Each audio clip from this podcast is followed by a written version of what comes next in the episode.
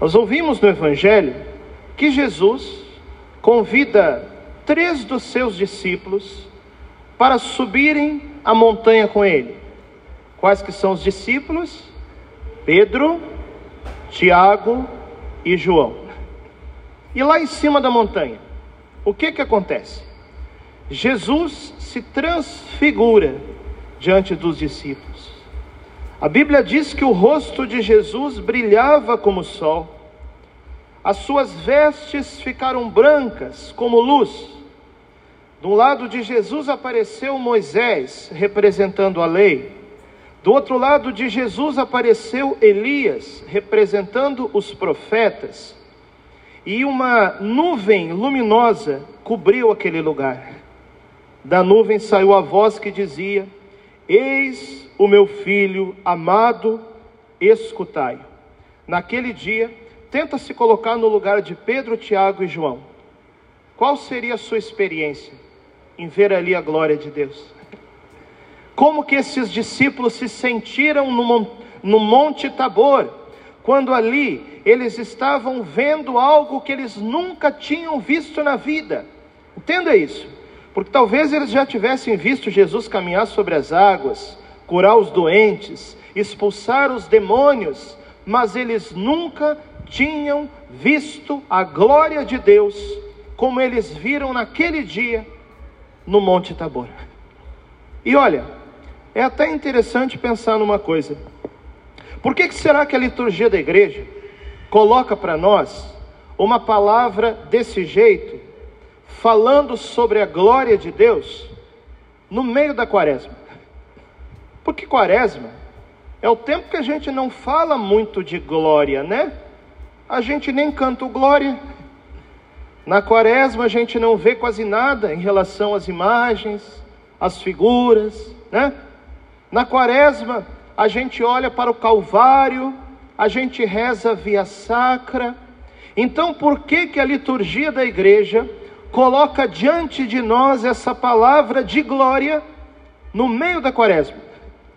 A resposta é muito simples. Porque o Calvário, ele está envolto em duas glórias. A glória da ressurreição, que virá depois do Calvário, e que é o sentido, a finalidade, o efeito do Calvário. Jesus morreu para nos salvar e ressuscitou para nos dar o céu. Por isso, depois do Calvário, a glória da ressurreição.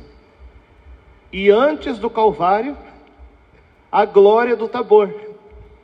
Então são três momentos em que a Páscoa se desdobra.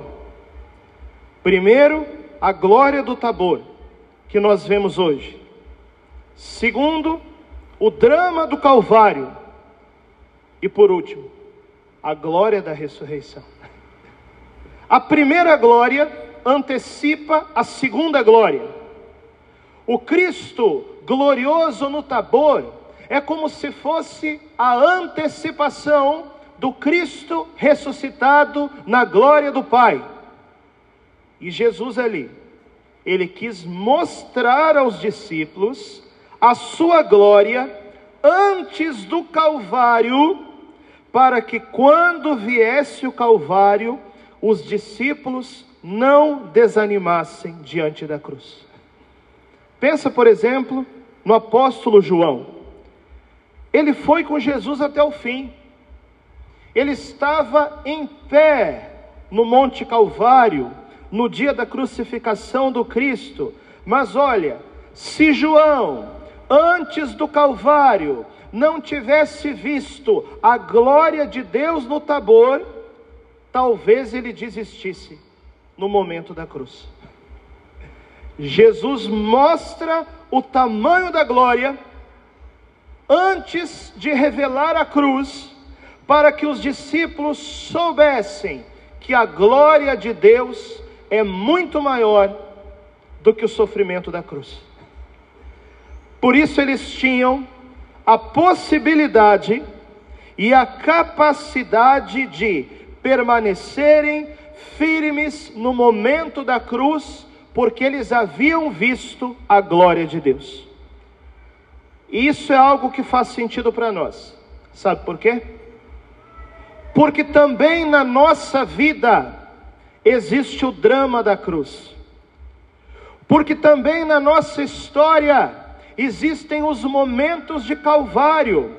Todos nós na nossa vida temos os nossos sofrimentos, temos as nossas dificuldades, temos as nossas perdas, temos os nossos problemas. E veja, se nós não vermos a glória de Deus, se nós não experimentarmos a glória sobre a montanha santa, quando vier o tempo do Calvário, a gente desanima. Por quê? Porque quem não tiver a coragem de subir um monte Tabor para ver a glória de Deus, não ficará de pé no dia do Calvário.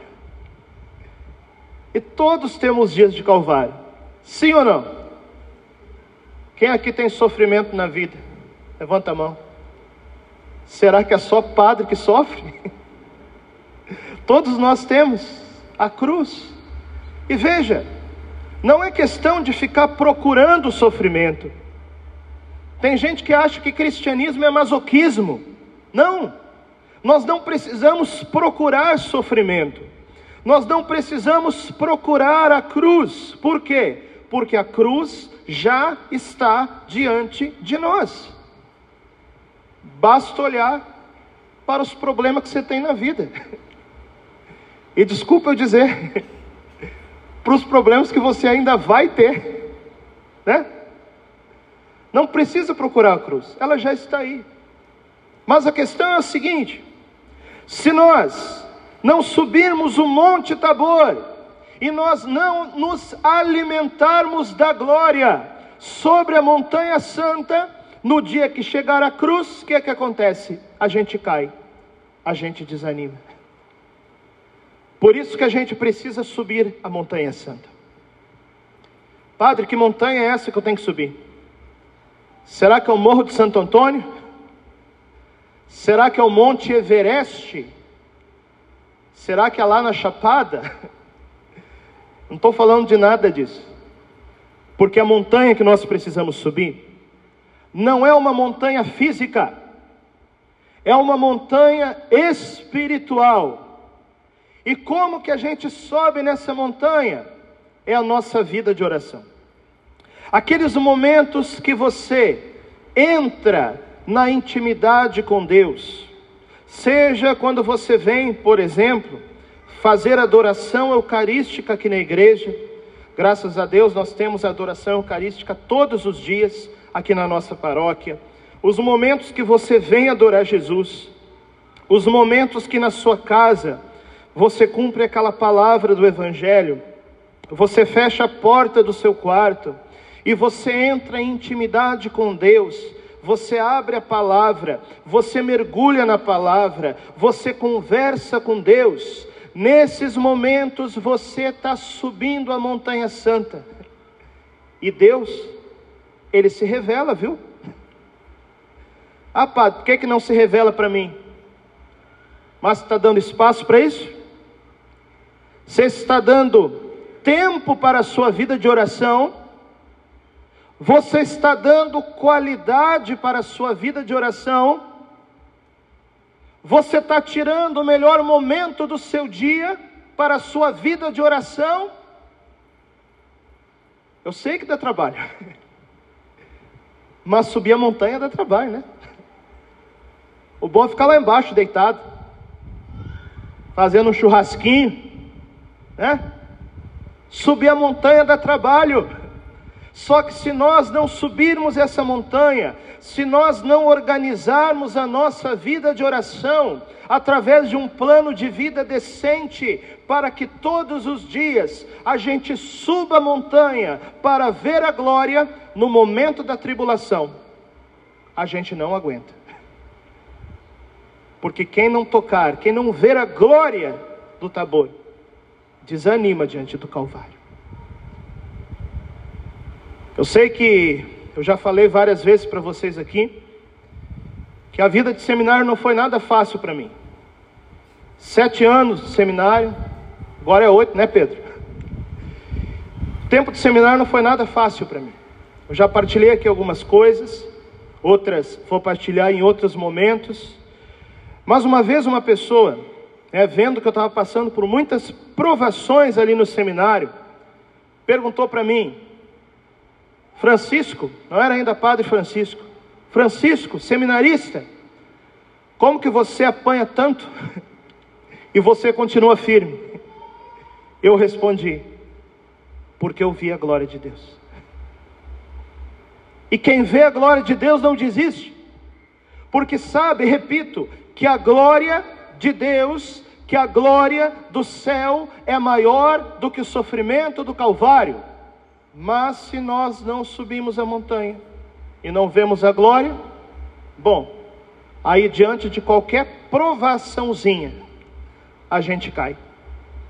Como tem tanta gente que está caindo. Eu quero dizer para você, Aproveita essa quaresma. São 40 dias em que nós temos uma graça especial para nós entrarmos na Montanha Santa, a vida de oração. E olha, como no Antigo Testamento, Moisés ficou 40 dias e 40 noites no Monte Sinai em intimidade com Deus, a quaresma é o tempo propício para isso. São 40 dias e 40 noites.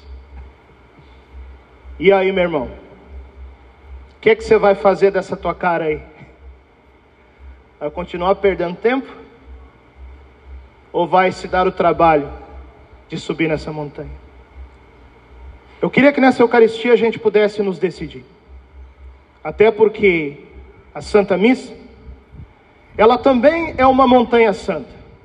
Quando nós subimos ao altar de Deus, nós estamos aqui nessa montanha santa, em que Jesus irá se transfigurar diante de nós, não mais sob a forma de luz, mas ele vai se transfigurar na aparência do pão e na aparência do vinho sobre esse altar. E se você crer, você verá a glória de Deus.